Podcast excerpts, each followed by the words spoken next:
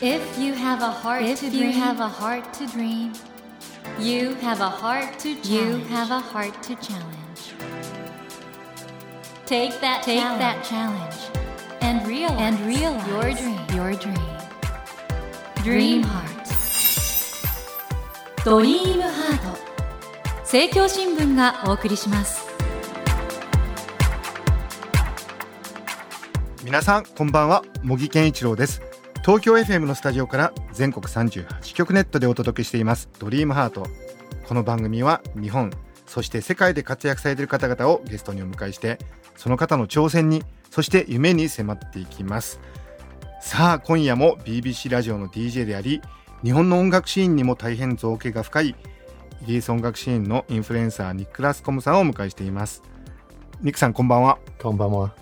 そして通訳は西川健さんです。よろしくお願いします。よろしくお願いします。先週はですね、えー現在発売中のニックさんがキュレーションされたアルバム、 Tokyo Dreaming について詳しくお話を伺いましたが、今日はですね、ニックさんの人生に焦点を当てていきたいと思います。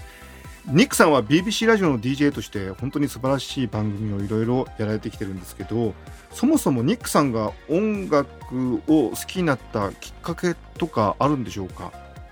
Well, when I was a kid, I can remember really clearly um, my dad sort of playing me records when I used to be quite small, before my feet would, you know, fit off the, you know, actually be able to put my feet on the floor. You know what I mean? So I was quite tiny,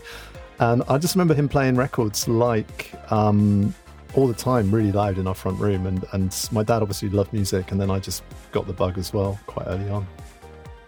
子供の時まだ歩ける前からですねお父さんがいっつも音楽をかけていて音楽が大好きだったもう常に家には音楽が流れててもうそれはすごく覚えてます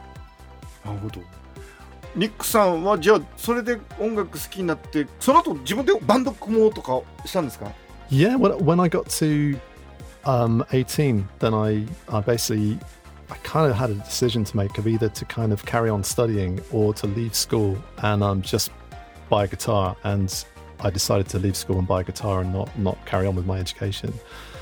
So, which was okay. Nowadays, that seems like a crazy thing to do, but back in the 80s, that was actually acceptable. So then I, I got into a band. I formed a band with some friends and um, played bass guitar for about 15 years, maybe a bit more.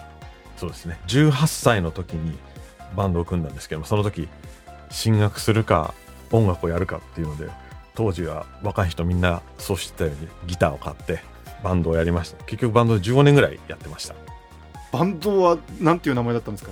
we were called loads of different things. Um, we were called the Locusts to start with, and then we became known as um, Orbison for a while, and then I think we were we ended up being called the Bardells. I can still remember the names. Amazing. まあ、バンド結構名前変わったんですけど最初はローカストというバンドでその次はボービソンで最後はバーデルズでした次のビートルズになりたいと思った時期はなかったんですか Yeah, of course. Yeah, yeah. We were we, we were really good. We we practiced a lot. We had lots of gigs. Um, we moved to London, but we didn't get a record deal, and we you know, and then I just kind of became a DJ instead. もちろんビートルズになりたかったですでたくさん練習もして結構まあそこそこ上手くなってライブもいっぱいやったんですけどその後ロンドンにも出てきていろいろやったんですが結局レコード会社と契約できなくて回るところでちょっと諦めて DJ の方に移っちゃいましたなるほどというわけでえー今夜もイギリス音楽シーンのインフルエンサーニック・ラスコムさんをお迎えしてお話を伺っていきますニックさん今夜もどうぞよろしくお願いします Oh, great! Thank you. Yeah, me too. 今夜もニックさんのプロフィールをご紹介しますニック・ラスコムさんは世界中のあらゆる地域から良い音楽を発掘しラジオや DJ を通して世界に発信しているミュージックインフルエンサーです幅広いジャンルとスタイルの音楽に精通し1999年から様々なラジオ番組の選曲を担当され2010年より BBC ラジオの人気音楽番組レイトジャンクションの DJ を担当されていらっしゃいましたその他 iTunes の音楽編集者とロンドン現代美術研究所の音楽ディレクターを兼任されていらっしゃいました。音楽、建築、記憶、体験を融合した国際的なサウンドプロジェクトであるミュージシティの創設者でもいらっしゃいます。ニックさんはあの、イギリスのプリマスのご出身ということなんですが、バンドを組んで15年もやってたってことなんですけど、それはプリマスでやられてたんですか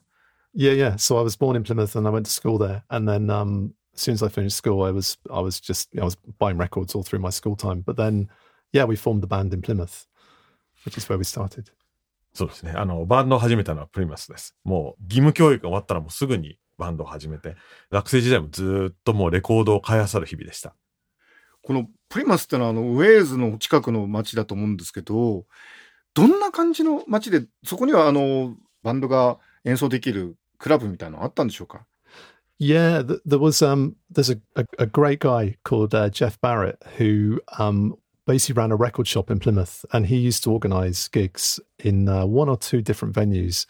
that um was kind of more like indie indie music venues back in the 80s and um that was a great place for us you know to kind of play. Uh, and also to see bands that came from from Liverpool from Manchester from London down to Plymouth. So thanks to this guy Jeff who now runs a really successful record label in London um, yeah, we had our start, you know. So it was it wasn't as iconic as the Cavern Club, but it was our you know it was our place. We loved it. プリマスにはジェフ・バレットっていう人が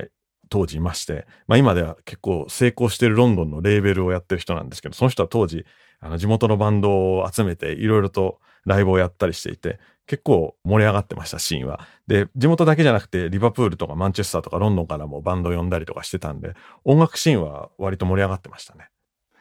日本の若者にとってやっぱり地方にいて東京に出ていくっていうのは一つの目標なんですけども、ニクさんにとってもやっぱりプリマスからロンドンに行ったのは夢を実現するとかそういう気持ちがあったんでしょうか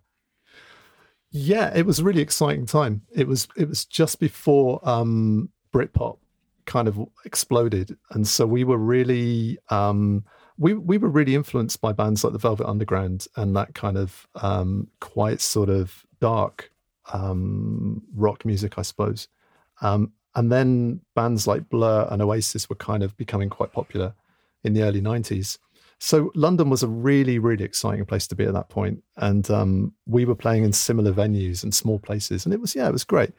I mean, like I said, we, we didn't become successful in that we didn't get a record deal, but it was just a lot of fun, you know, to do it. あとってもでも、やっぱロンドンに行くのは楽しかったです。ちょうどブリッドポップが流行る直前ぐらいで、自分たちは、まあ言ってみれば、ベルベットアンダーグラウンドみたいな割とダークな音楽やってたんですけど、その後すぐにオアシスとかブラーとか出てきて、実は自分たちもオアシスとかブラーがブレイクする前にやってたようなクラブでまあ結構やってたんですけれども、まあとにかく楽しい時期でした、ロンドンにいるのは。今やあの音楽好きの若者にとっては DJ になるということが夢の仕事の一つになっていると思うんですけど、その頃って DJ になるきっかけってのは何だったんですか Um, I think I I started being a DJ by um, just playing at friends' house parties. You know, just um, I would always be buying records, and so when friends had parties, like if their parents went away and they uh, decided to have a party in the house, then uh, I would just turn up and play. You know, and that's just how I got into it. Um, yeah, and I've always had the same attitude since. It's always been about sharing music that I think people want to hear. Um, so yeah, I mean, I'm lucky to be able to still be doing that after all this time. I think. そうですね。あの、当時、当時というか、まあ今でもそうですけど、もういつもレコードを買ってたので、友達の家でたまたままあ親がいないとかっていう時にハウスパーティーやるっていうと呼ばれてそのレコードをかけたりとかしてたんですけれども、まあそれが気がつくと仕事になっていて、まあそういう意味ではすごくラッキーだったなと思います。DJ がいい仕事すると本当に人々の気持ちが盛り上がるし幸せになると思うんですけど音楽の力ってそもそも何なんですかね Yeah, it's um it's cosmic. I think it really is. It's um it's next level. It's it's so immediate as an art form that it's um it's incredible. I I, I mean I try not to analyze it too much because I love music so much. I don't want to kind of overthink what that power is, but it is it is incredibly powerful, isn't it? And f- whether whether you love jazz or you love classical music or pop music, you know, there's there's something for everybody as well. It's very democratic as an art form. So um, yeah, I don't know. It's it's incredible. I feel you know if I hear a a great Joni Mitchell track, you know, I can feel super special. It just kind of lifts me up. And you know, for somebody else, that might be a kind of heavy metal track, you know, that does it for them. So it's um, yeah, it's just an incredible force. うん、音楽、確かになかなか言葉にはしづらいですけども、もコズミックだなと。あと、すごく音楽っていうのはいろんなアートと比べても即効性のあるアート。感動するときはすぐに来る。まあ正直その辺はあんまり深く分析はしたくないんですけれども、まあ一つだけ思うのは、ジャズが好きな人もいれば、ポップスが好きな人もいれば、クラシック好きな人もいるっていうことで、とっても表現形態として民主的なものだなと。必ずみんなが好きなものがどこかにあるっていう意味ですごくいいなと思います。例えば、まあ僕はジョニー・ミッチェル大好きですけれども、他の人にとってはヘビメタの曲が僕にとってのジョニー・ミッチェルと同じような意味を持ってるかもしれないですし、まあ本当に素晴らしいと思いますね、音楽は。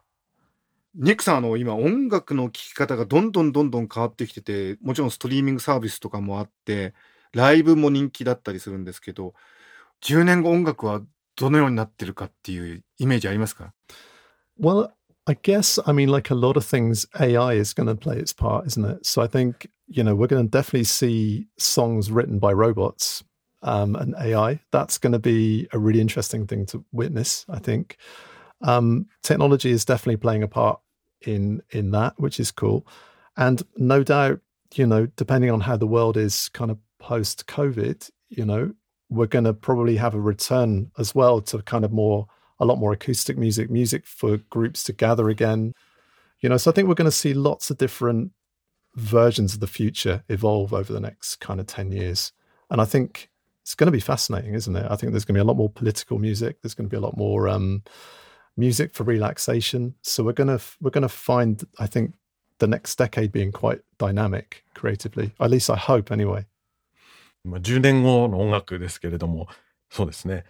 まず一つ言えるのは AI、Artificial Intelligence っていうのがおそらく音楽を作ってることになるだろうと。だからロボットが作曲したヒット曲っていうのはおそらく10年以内には確実に出てくる。まあそういったテクノロジーの部分もありますし、あとコロナ禍の後の世界っていうことを考えると、人々おそらくアコースティックとか生演奏の方に戻ってくんじゃないかと。で、当然まあどういう形になるかわかんないけど、そういうライブでみんなでこう集まるっていう、そういうこともやっぱりみんなやりたがると思いますし、あとまあ曲の内容も、もうそれこそ政治的な曲からリラクゼーションの曲までいろんなものが出てくると思うんです。まあ、クリエイティブな10年になると思うし、なってほしいと願ってます。これはもうニックさんにぜひ聞きたくなっちゃったんですけど、無人島に一つ音楽持っていくとしたら、どういうアルバム、あるいはレコードになるでしょうか？Wow. okay, that's a really, really amazing question. Um, I mentioned Velvet Underground earlier, and there's there's a Velvet Underground track that I don't think I could really live without. It's it's a track that always inspires me, and um, it's called Temptation Inside of Your Heart, and it's um, I heard it on the VU album when it came out. Um,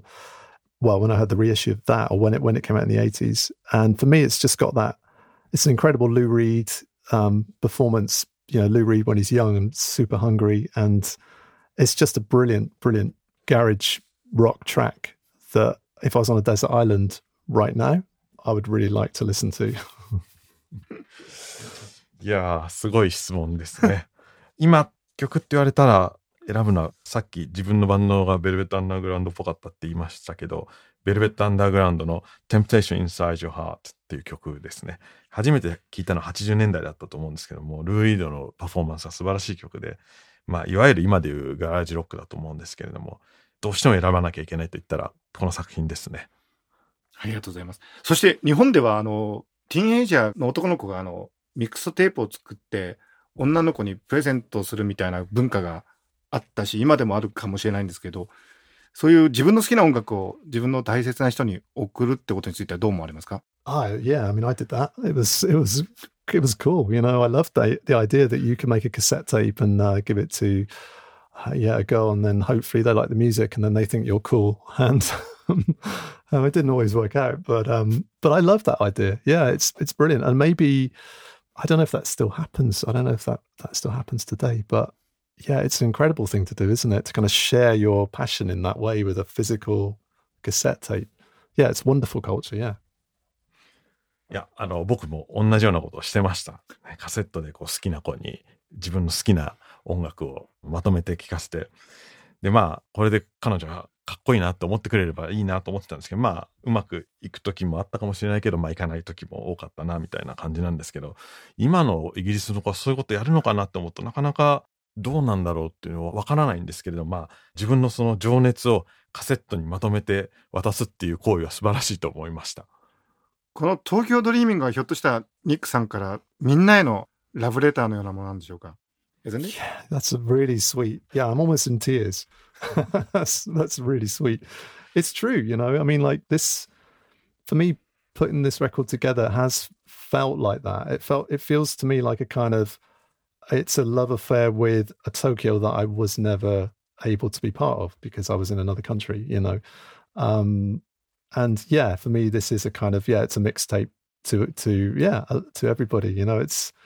it's a, that's a very beautiful way of putting it. So yeah, thank you.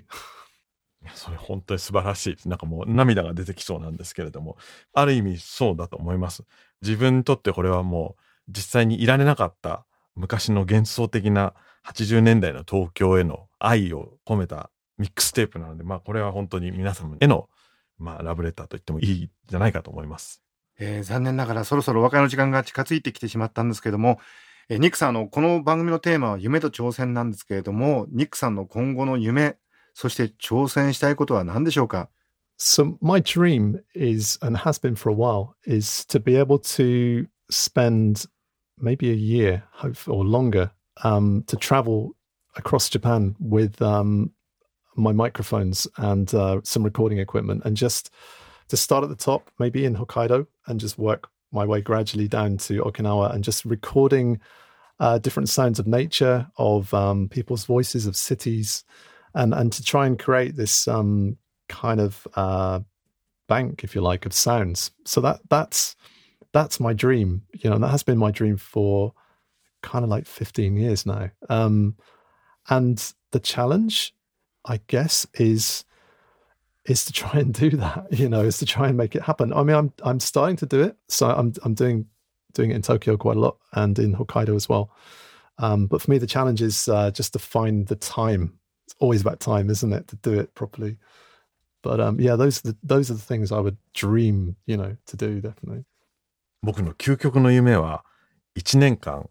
日本中を旅して、マイクとレコーディング機材で、北は北海道から南は沖縄まで行って、自然の音や人々の声とか、あるいは街の喧騒とかを録音して、それの巨大なサウンドバンクみたいなのを作る。これもう15年来の夢なんですけど、それをやりたいなと思います。まあチャレンジは、まあ、それをするための時間を作ることですね。それは本当に素晴らしい夢でぜひあのその音の銀行を聞きたいと思います Yeah, thanks. I mean, I'm I'm definitely going to try my best to do it. You know. 頑張ります。森健一郎が東京 FM のスタジオから全国放送でお届けしています。ドリームハート。今夜のお客様は BBC ラジオの DJ であり、日本の音楽にも造形が深いイギリス音楽シーンのインフルエンサーニック・ラスコムさんをお迎えしました。ニックさん、2週続けて素敵なお話ありがとうございました。Arigato gozaimasu. Thank you very much indeed. Never let go of that go of that dream. Never forget never that heart to challenge. That heart to challenge. Dream Heart. 茂木健一郎が東京 FM のスタジオから全国38局ネットでお届けしてきました「ドリームハート今夜も BBC ラジオの DJ であり日本の音楽にも造形が深いイギリス音楽シーンのインフルエンサーニック・ラスコムさんをお迎えしました皆さんいかがでしたでしょうか？ニックさんの夢がね日本のさまざまなところを旅して